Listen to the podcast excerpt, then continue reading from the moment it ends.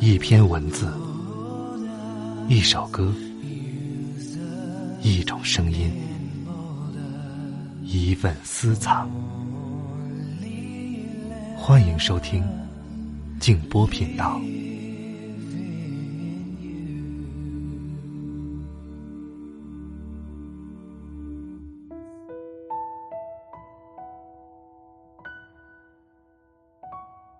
我想告诉所有曾经感到卑微、弱势或生活一片狼藉的人：世间并不存在失败，那不过是生活想让我们换一条路走罢了。晚上好，朋友们，我是静波，欢迎来到静波频道。熟悉我的朋友都知道，大概在两年前。我读过一本书，奥地利作家茨威格的一本小说集。这本集子有十三部小说，我读了其中的七部。我也很久没有再读有声小说了，所以今天我想过过瘾，和大家再来分享茨威格的一个短篇小说，叫做《两个孤独的人》。如果你喜欢这部作品，欢迎通过评论和点赞的方式来支持我。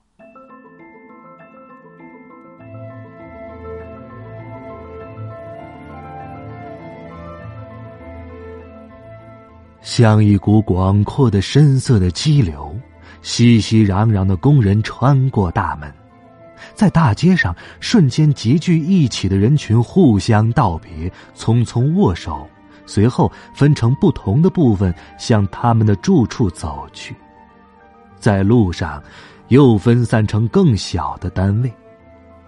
只有在宽大的通向城市的公路上，人们拥在一起前行。一种多彩的混乱，带着一种欢快的响亮的声音，它逐渐减弱成一种低沉的噪声。唯独姑娘们的清脆的笑声，像一种明亮的高音一样响彻其中，有如一种银铃声，直进入傍晚的寂静，徜徉的很远很远。在这密密匝匝的人群后面，相当远的地方，有一个工人孤孤零零的走着。他还不老，很强壮，但是他不能与那些人保持同步的样子，因为他那条瘸腿无法使他快速的行走。远处欢快的声音还在发出回响，他听到了。对着人群发出的嬉闹的声音，并不感到痛苦。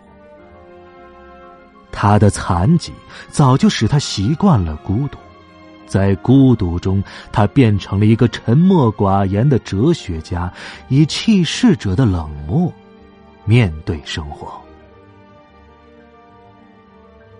他一瘸一拐的漫步向前。从远处昏暗的田野里涌来不久就要成熟的庄稼的暖洋洋的芳香，冷爽的晚雾也无法抑制它的飘散。远方的笑声消失了，不时还有一只孤零零的蟋蟀发出唧唧声。除此，到处一片寂静，是那种深深悲哀的寂静。在这样的寂静中，沉默的思想开始言语了。突然，他听到，他觉得，他听到了有人在呜咽。他凝神静听，一切都在沉默，像在无梦的睡眠中。但在随后的瞬间，他又听到了哭声。更为低沉，更充满了痛苦。透过模糊的、苍茫的暮色，他看到，在公路上有一个身影坐在堆垒起来的铁轨上哭泣。他先是静悄悄的走了过去，但当他走近时，他认出了这个不停呜咽的少女。她是他在同一工厂的一个女工，他是在每个人都称她是丑八怪尤拉时认识她的。她的丑陋是那样的惹人注目。他们给他登记上这个他早在孩提时代就有的名字。他的脸粗糙不成规矩，皮肤的颜色是一种脏兮兮的黄色，那样的污浊不堪，令人厌恶。再加上他的体型是那样的显眼不协调，孩子般的孱弱和消瘦的上身，长着一个宽大和有些弯曲的臀部。唯一漂亮的，是他那双安详和熠熠闪光的眼睛，他们把所有的轻蔑和憎恶的目光，当作是温柔的顺从，再次映射出来。不受怜悯的继续生活下去，他本人也已承受了过多秘密痛苦。他走近他，把手善意的放到他的肩膀上。他吃了一惊，像是从梦中醒来。放开我！他不知道是在同谁说话，只是由他的狂暴的痛苦而嘶叫起来。现在他认出了这个陌生人，变得安静下来。他注意过他。因为他是厂里从没有嘲笑他的少数人中的一个，他喃喃的推开他，放开我。这是我自个儿的事儿。他什么也没有回答，而是坐在他的身边。他的啜泣变得越来越急促和抽搐起来。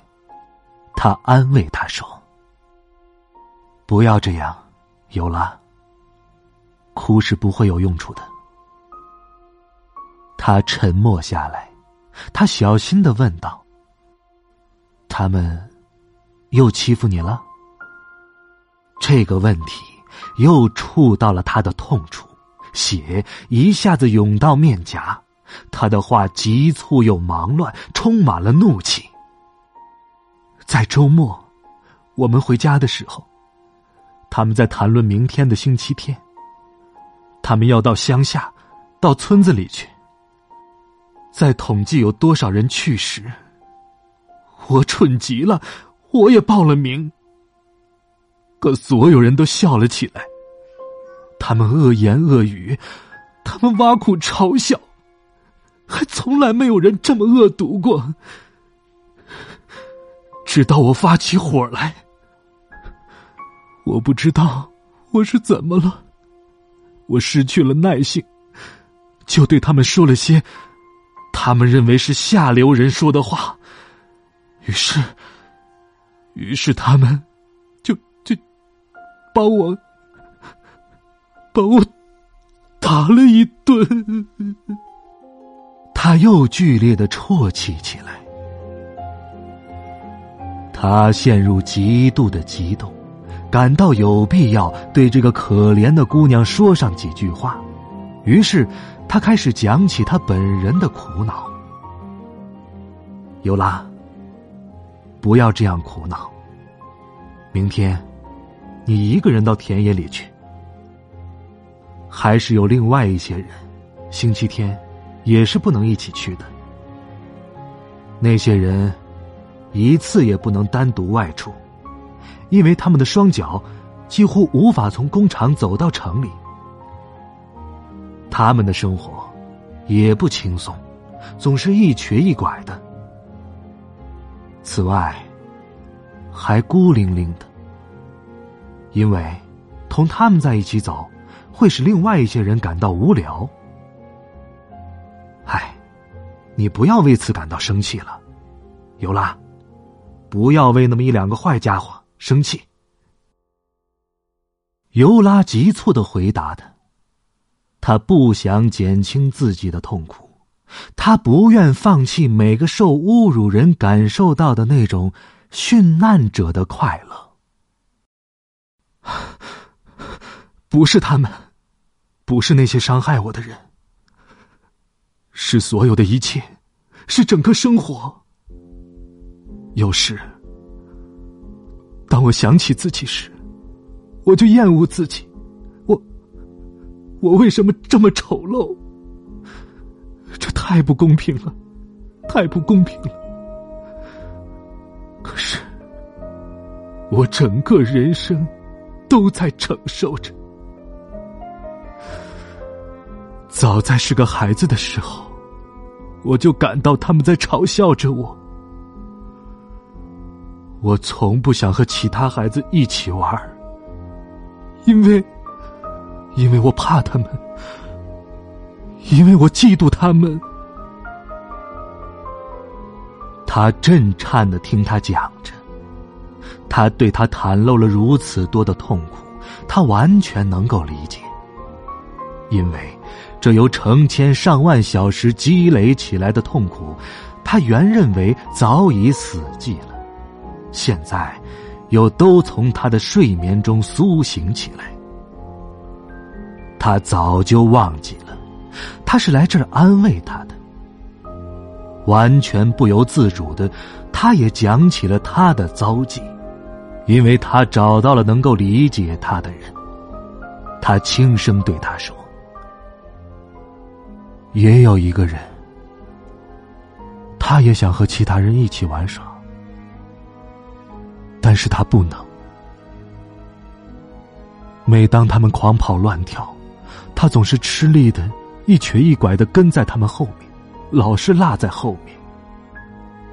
其他人嘲笑他，他总是听之任之，傻里傻气的。比起你来，他也许更糟。你毕竟有健康的腿啊。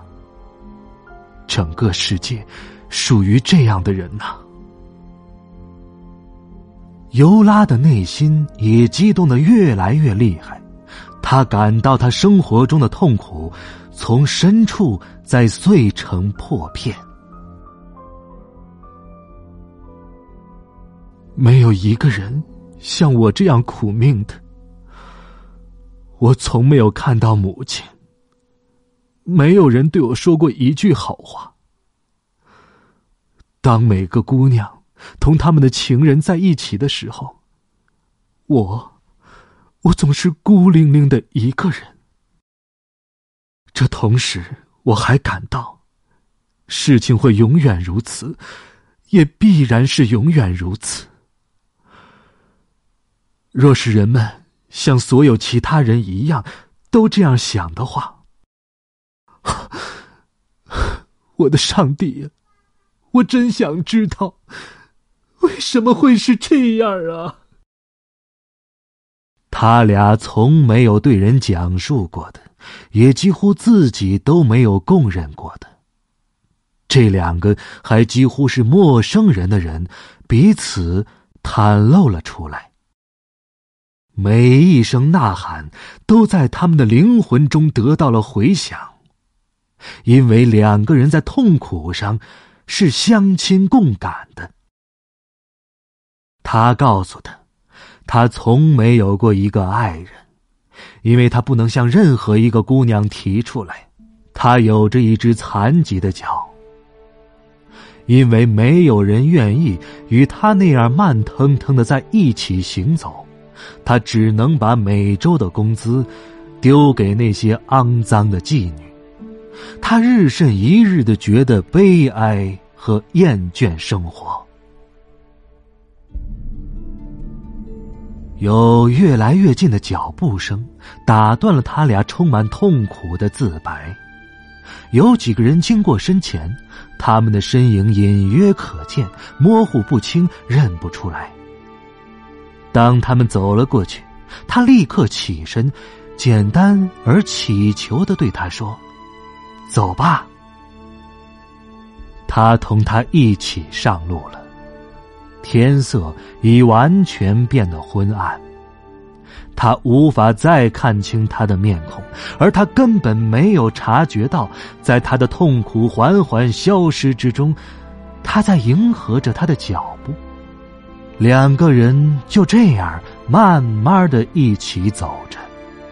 一种模糊不清的相互理解的情感，像一种天国的快乐，飘临到两个孤独者的天空。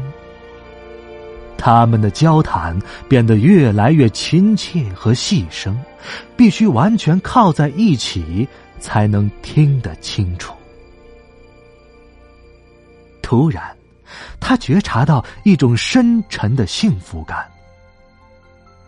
他用他的手，以一种温馨的、轻轻触摸的柔情，搂起他那宽大的、显得畸形的。臀部，请记住我。虽然再见必须说，请记住我。眼泪不要坠落。我虽然要离你远去，你住在我心底，在每个分离的夜里，为你唱一首歌。请记住我，虽然我要去远方，请记住我。当听见吉他的悲伤，这就是我跟你在一起唯一的凭据。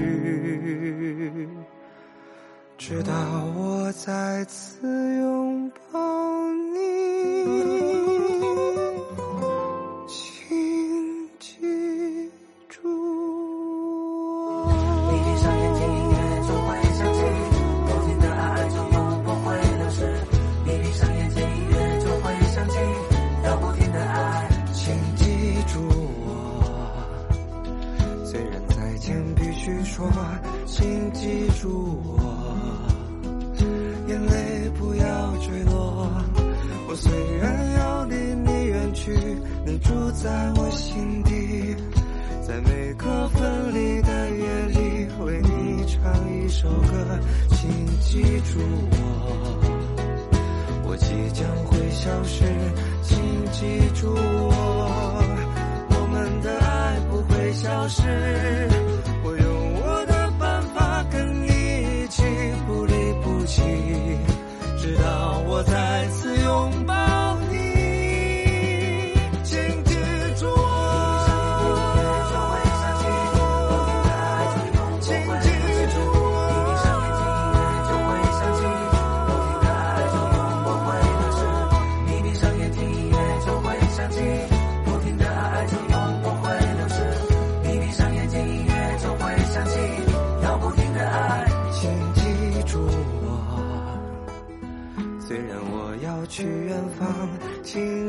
祝我能听见吉他的悲伤，这就是我跟你在一起唯一的凭据，直到。